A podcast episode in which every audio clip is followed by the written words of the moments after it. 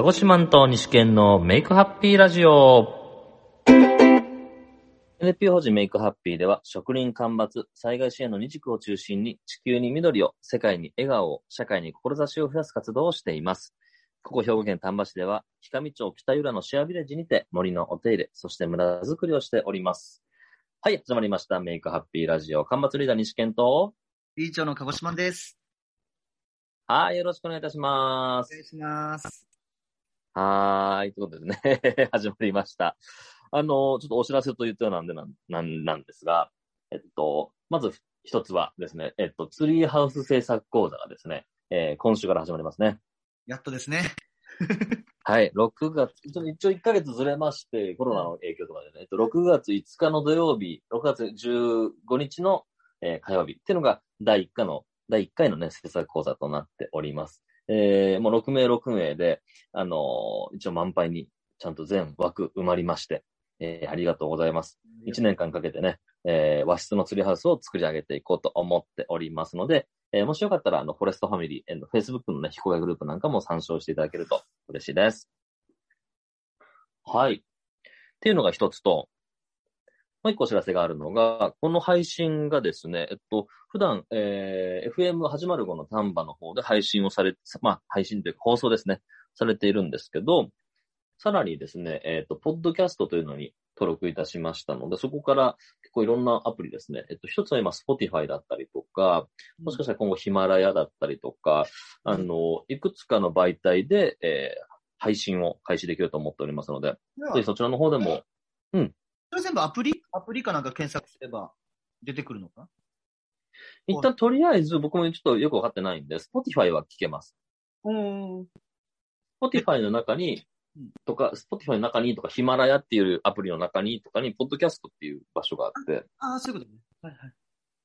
うん、そのポッドキャストの登録をしてるんで、えっと、ポッドキャストを扱ってるアプリであれば、いろんな媒体から聞けるぞという話のようでして。ああ、はいはい。そういうこそうですよ今僕もちょっと調べてる最中なんですけどね。とりあえず Spotify は、あの、配信されてるのを 確認したので、もしよかったら、あの、ご視聴いただけると嬉しいと思ってます。とで、これで全国に届くってことですね。そうですね。今までもね、FM 丹波の放送局から丹波の地域に放送されていたのと、プラスネットラジオも同時に配信してたんですよ。うんなので、えっと、なんで、えー、その、リアルタイムであれば、えっと、ネットラジオを通じても聞けるんですね。はいはい。でそれがさらに、Spotify だったりとかアプリを通じて、また全国で、後で、この、後でも聞けるようになったっていう感じです。OK です。ありがとうございます。はい。ちょっと今ね、娘が来ましたので、ちょっと、なんか、声が入ったらすいません。なんかいいね。は。い。まあ、という感じでですね、まあ、実は、あの、僕は大阪の方から、鹿児島を、今日は兵庫かな？丹丹波のかな？そうです。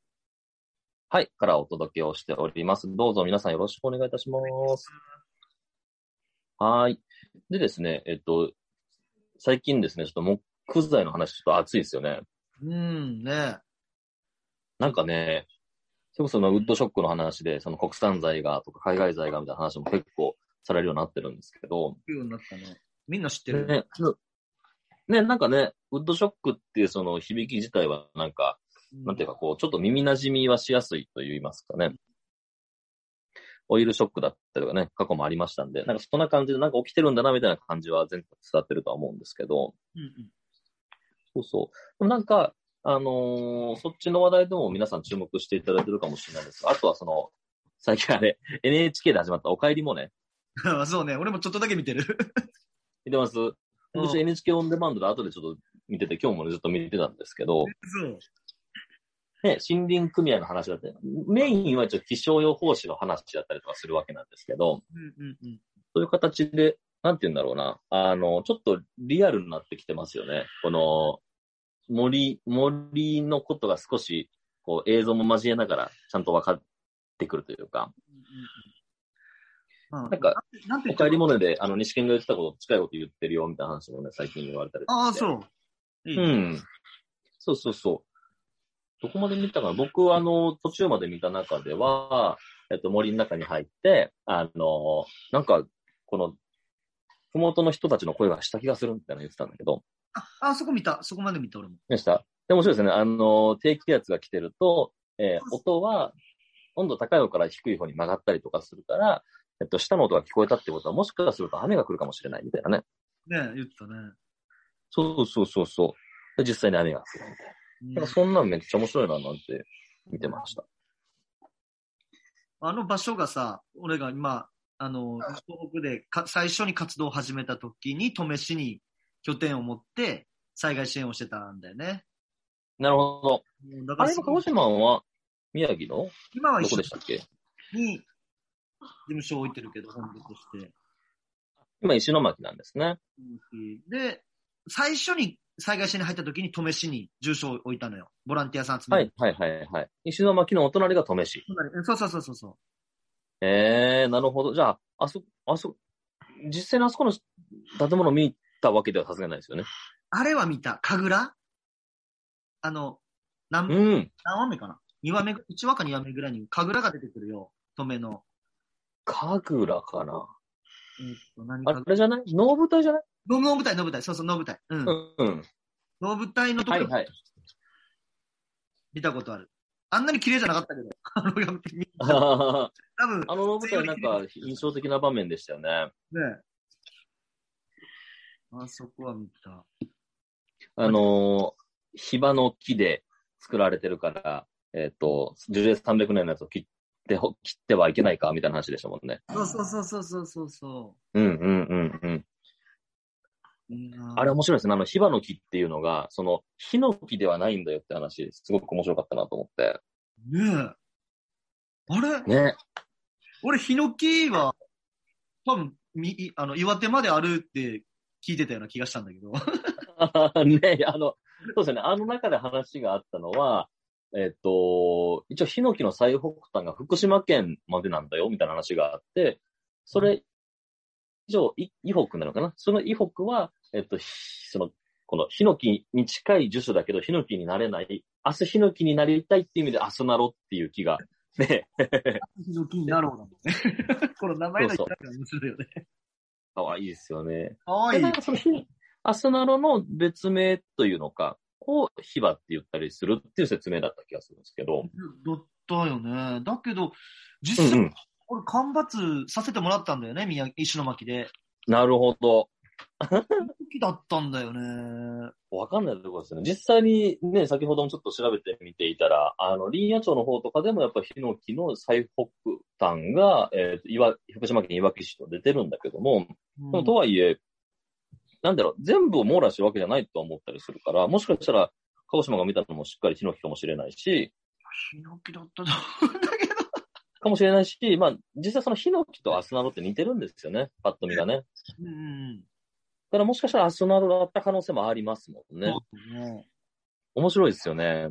あの、多分、あの、葉っぱだけ見たら、アスナロとヒノキは多分表版、表は一緒に見えるんですよね、あれね。うんうんうんうんうん。なんかポチャポチャポチャポチャポチャっていうのがいっぱいついてる。うんなんていうか、この表現難しいな。ちょっと白っぽいんだよね、確かね。ヒノキ、あーアスナロの方がね。アスナロの裏面から見るとちょっと白っぽいんですよね。裏面が。そうそうそうそう。これも確か僕、あの、森のみがりさんのきらめき養成講座行った時に、確か習った気がするんですよ。そうそう。でね森に入ると、やっぱね、この、まあ、ヒバ、あの、アスナロがい多いんだよね。やっぱり山走ってると、キラキラしてる。はいはいはいはい。あ、パッと見てわかるもん？あの、やっぱね、風が吹いてる時とか、ひらひらするから、ちょっと明るいんだよ、やっぱり。なるほど。そっか、裏面が白いから、それが反射したりとかして。そうだから、ああ、あれヒバだなっていうのはなわかるんだけど、うーん。うーん、なるほど。宮城はそこまで一応、鹿児島を見分けながら行ってたから、きっとその、宮城、宮城でしたっけ？干ばつ入ったのが。入ったのは干ばつ、宮城。宮城で入った干ばつはきっとさすがにヒノキやろうなって思ったってことですよね。と思うんだけどなっていう。面白いですよね。この骨で、まあね、聞いて、あれ？と思って、うんうんうんうん、学術的に出てる、やっぱり話と、実際の現場っていうところって、やっぱこういうふうに違いがあったりする可能性もあるなと思うんですよ。うん。うん、その辺も一個面白い要素だなって気はしますね。ちょっと、これ、あの、ガーガー言ってるのは、あの、娘です。あ すいません。そうです。面白いな。でも確かにその、どっかよ、どこかより伊北になったりとか、稲になったりとかすると、その、そもそもその種が飛ばなかった可能性もあるけども、そもそも、この育たないって可能性もあったりします、植物なんで。本当まあ、それで言うと意外なのが、日本でヤシって生えてるじゃないですか、結構。うんうん。ヤシ。ヤシってなんか、ね、ハワイとかのああいう海の周りでこう落ちてくるイメージがあるけど、意外とあの、この平方の山奥でもヤシがポツンとおったりとかして、あ、あれってヤシなのかな？なんか種類が違うんじゃなくて？ヤシなんですかね。一応ヤシ、きえっとね、もしかしたらその細かい種類は違うかもしれあ、ないですけどなんかかもしれんけどね。うん、でもヤシはヤシらしいんですよね、あれも。うん、そうなんだって思うことが結構あって、あの、なんか暑い地域でしか育たないと思っていたんだけど、うん。ね。まあ宮崎そういうふうに、多いから、うんすごい、ヤシの木っていうの。ああ、街路樹のうん。はいはいはいはいはいはい。なんで、適応してるから植えてるっていうので、あるからさ。うんうん。やっぱりその、あったかいのはあったかいんかもしれないですね。その一応適してるのは。はいはいはい。もしかすると、その、なんか、変なやつが、意外といけたぞ、みたいな。開拓したよね。かもしれないですよね。もしか、なんかね、アスナロ自体も、ちょっとわかんないですけど、もしかすると別の種類やって、で、アスナロとヒノキが交配して、ヒノキアスナロっていうのができたみたいな可能性もあったりするらしくて、うん。あ、なんか載ってたね。そう、そんな記事もあったりとかするから、もしかすると別種で育たないけど、ちょっと交配した結果近い種類のやつが、その、伊北にも育った可能性みたいなのも、まあなんかなきにしもですよね。さ、植物ってさ、そうやってさ、あの、ちょうん。っとした種を超えて、うん。遺伝子を分け合って、北でも寒いとこでも生き残ろうみたいな、なんか、そうですよね。うちを繋いでいく、いろんな試行錯誤じゃないけど、考えてはいないけど、うんうんうんうん あれですよね、日本人やけど、あのー酒張り強い人がいるみたいな感じですよね。あそういう、そういう感じだね。確かに。あ、それわかりやすいわかりやそうそうすい。まあ、どっかで混ざる、遺伝子もね、うん。ね、混ざるよね、絶対。ね、混ざる可能性ってのはあったりするし、まあそれで逆に、その、なんだろう、全国だったり、全世界に飛び火していくっていうのも、なんて、うんなんていうんだろうな、植物とか生き物だったりとか、地球にとっての繁栄になるんかなって僕はなんとなく理解をしていて。うんうんうんうんうんううんん。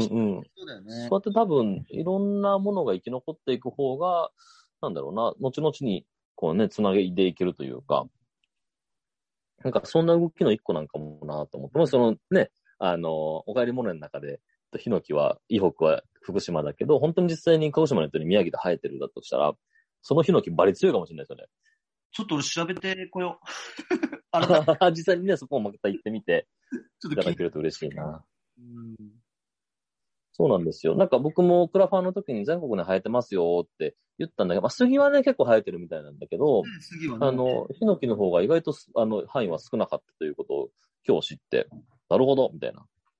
うんなんかもっともっと楽しいことがありそうですね。こねう調べていくと。ねえ。白まあ、みたいな感じで、なんか、この、ね、僕もちょうどクラファンをしたタイミングでちょうどお帰りモネが始まったりとかして、なんか面白いタイミングだなと思って。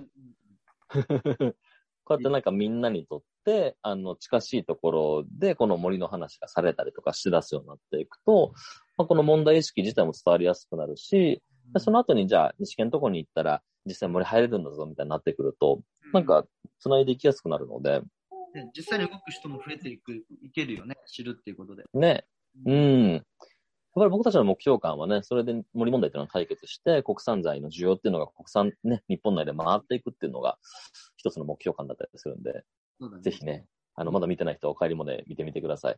ちょっといつやってるかわかんないんだけど、オンデマンドで僕見てるんで。はいじゃあ、ということで、ちょっとあれですね、あの、曲紹介に移りたいとは思うんですけど、えー、お帰りモネの話をしていますので、主題歌であります、バンプオブチキンの曲に行きましょう。えー、では、バンプオブチキンで七色。はい。ということでですね、えー曲を聴いていただきました。おかえりモネの主題歌でバンプオブチキン七色でした。ありがとうございます。ね、なかなかあの、面白いドラマが始まってくれたもんだなと思っていて。なんか、初回かな？一番初めにあったのが、あの、モネの、ももねちゃんか、のお父さんかな、うんおじいちゃんなのかなあの、山の中とかで、えーこう、山のことは結局森に、あの、川に繋がっていて、海に繋がってるんだよって。おじいちゃん。おじいちゃんでしたっけ？うん言ってた言ってましたよね。うん。あれも実際ほんまやなと思っていて。ね最近ではね、そのアサリが取れ取りづらくなってるみたいな話もなんか聞いたりもするんですよ。もうさ、東北の場合さ、うん。森は海の恋人？だっけな？ねうん。もう、あの言葉を、ほんとみんな知っててさ、うん。体感としてってこと？体感、体感、あ、漁業関係者とかもやっぱ体感だろうね。もう、うんう明らかに。んうんうんうんうやっぱりんうん。森にね、こう行く人たちも多くて、うんうん。若い人たちでもそれは、あの、やっぱり知ってる。その、森が育ててる、養殖だらけだからね。やっぱり柿むしても。ああ、そうですよね。うんうんうんうんうん、だから、あの、防潮堤作るときも、やっぱ真うん。剣にやはい。ってるところはすごかったね。さあ、ああ、なるほど。旅行によってさ、今ね、鹿児島はその宮城の方で、えっと、木を、苗を育てて、えっと、なんだ？この棒、堤防の代わりに森の堤防をね、作るっていう活動をしてるわけですもんね。なねやっぱり津波で多くの木が流されて、うん。棒ができるっては言われるんだけど、それをコンクリートの代わりに木を植えようっていう、うん。あの、してたけど、うん。めっちゃ経ったから。どうしようもなかったけど。まあ、なるほどね。まあそれにしても、やっぱり自然と海、森の、森にうん。ことが海につながってるっていうのはすごくみん。な知ってるっていうか、うん。うーん、のはある。大事ですよね。うんいや、この丹波の近くっていうのも結構人工林が多い印象があって、で、実際入らせてもらってるシェアビレッジなんかは、裏の森からまあ土砂がやってくることもあったりとか、で、保水力なくなってね、川がね、もともと幅があったのに今、川がほんまちょろちょろしかつな流れていないとかありますもんね。うんうんとか、その周りとかも行ったりとかすると、あの、棚田の地域のところとかっていうのも人工林だらけになっていて、うんそうなると、もし、その、ね、土砂さ来たら、田んぼが埋まるかもしれないし、そもそも保水力がなくなっていってると、田んぼに水が来ない可能性もありますもんね。いや、そうなんだよね。うん。あのーなんだろう。森でさ、すぐ雨が降ると、本当は小川が流れてても、この時期だったら特に、うん。沢水があってもおかしくない時期にないっていうのは、ねえ、ねも森がやっぱ元気ないんだなっていうのはすごい、まあ今日うも森ん。思ったし、うん。そうなんですよ。あの、実際に、えー、なんて、なんて表現したらいいんだろうな。あのちゃんとした森の中では、土がふくよかになっていってるので、まあ、この葉っぱがね、溜まって、こう、腐敗していく中で、えーで、根っこが生えてくれば、その中の、この土の中に穴がいっぱいできてくるんで、雨が降った時にそのまま土にどんどんどんどん吸い込まれるんですもんね。うん。でもそれが、土が、えっと、ふくよかじゃなくて、あと根っこもあまり張っていない状況ってなると、簡単に言ったら今のところ、ビレッジの裏の森とか岩だらけですもんね。で、岩だらけになっていくと、えっと、森の土が水を吸収しないので、降った雨がそのまま全部川に流れてる。となると、日頃保水されていないんで、雨降った直後はめっちゃ水がドーンと溢れるけど、それ以外の時は水がそもそもないっていう状況が生まれるっていうことですもんね。まあ、ほんとあれ、ちょっと、ね、なんか、逆の意味で実感してますね。この森と川とか繋がっているところ。うん。まあ、そういうのね、そのドラマっていうか、うん。くれるのは、本当に、みんなの、ね、もっと認識されていくなと思うし、動く人もね、そうですよね。うん。ねで僕らがやっているのは、えっと、まあ、それを実際に解決するというのか、あの、昔々ね、えっと、戦後ぐらいにおじいちゃんおばあちゃんが植えてくれた木々たちがお手入れがされていないので、それは干ばつと言って、普通は木を木を切り倒すんだけども、僕たちは結局のところ光が入れば木の栄養分になるので、皮を、木の皮を剥いであげることによって、木を枯らす。そしたら葉っぱを落とすから光が入ってくるっていう干ばつをやっていってるわけで。うんうん、でなんか、特徴としては本当にね、子供ちゃんたちから大人まで、おじちゃんおばあちゃんまでできたりとかするんで、なんか、それが広まってくれたらいいですよね。ねあの、多分こういうドラマを見て、あ、そうなんだって現状は知ることができるけど、じゃあ実際何やったらいいかってなった時に、チェーンソーですってなったらなかなかハードル高いなと思っていて。うん。うんそれをとりあえずみんな森に入って木の皮を剥くだけで、その、もしかすると数年後には皮が復活するかもしれないとか、ね、あった、あの、牡蠣の養殖とかしてますもんね、宮城の方ではね。そういうところに栄養分がまた巡っていくってことが起きるとなると、なんか、すごく、こう、身近な問題として認識できるし、それを自分たちで解決できるっていう方法まで提案できるのかなと思っていて。ね、最初はさ、そのきらめきって、だから子供と遊ぶ感覚っていうかさ、うん、森を楽しむ感覚でスタートできるから、うん。顔む、顔を向くイベントとしてもできるから。そうですよね。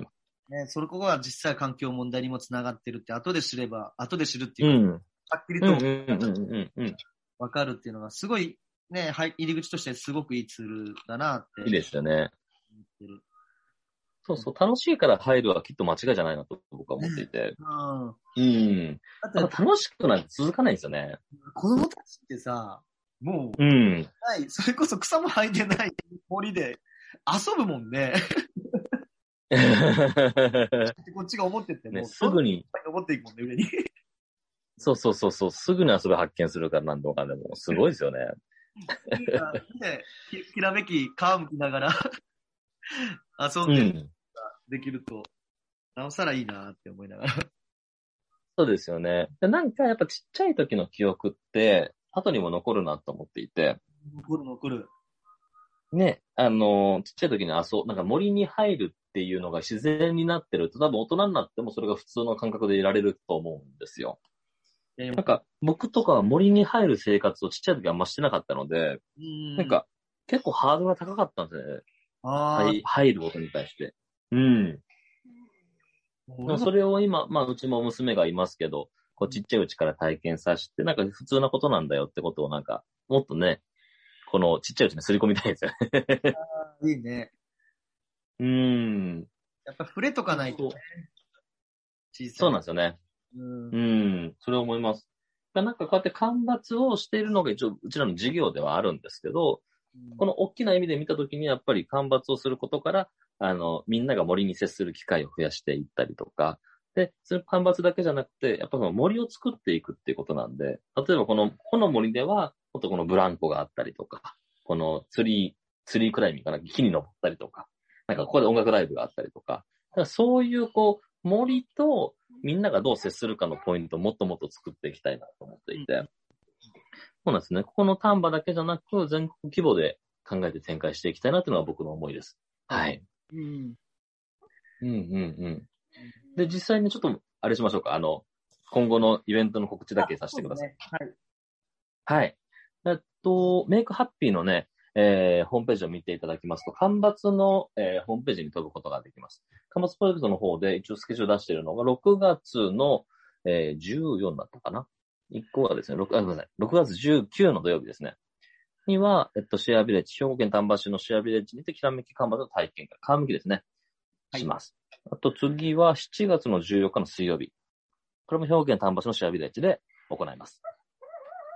そして、えっと、7月22日の木曜日、祝日ですね。この時はね、大阪のアルブル木工教室さんで、えっと、この、えー、川をった木を使って、えっと、花本っていうね、楽器、楽器ですね、を制作するワークショップなんかも開催いたします。このあたりもちょっとまだね、詳細出てないのもあるんですけど、もしよかったらホームページ見ていただけますと出てますので、ぜひぜひ、えー、ご応募の方お願いいたします。はい、一緒に森で遊びましょう。はーい。という感じで今日はあれでしたね。おかえりモネの話になりましたね。そうね。はい。ということでですね、NP 法人メイクハッピーでは、えー月額1000円からの継続支援をね、募集しております。えー悲しい出来事だったり問題なんかをみんなで一緒にハッピーにね、変えていくことができたらよかな、良いなと思ってますので、もしよかったら皆さんホームページの方見ていただきまして、サポーターの方なんかもよろしくお願いいたします。はい。ということで、じゃあ、えっ、とね、メイクハッピーラジオ、えー、干ばつリーダーの西健と、理事長の鹿児島でした。はい、ありがとうございました。では、バイバーイ。そう、ありがとうございます。はーい。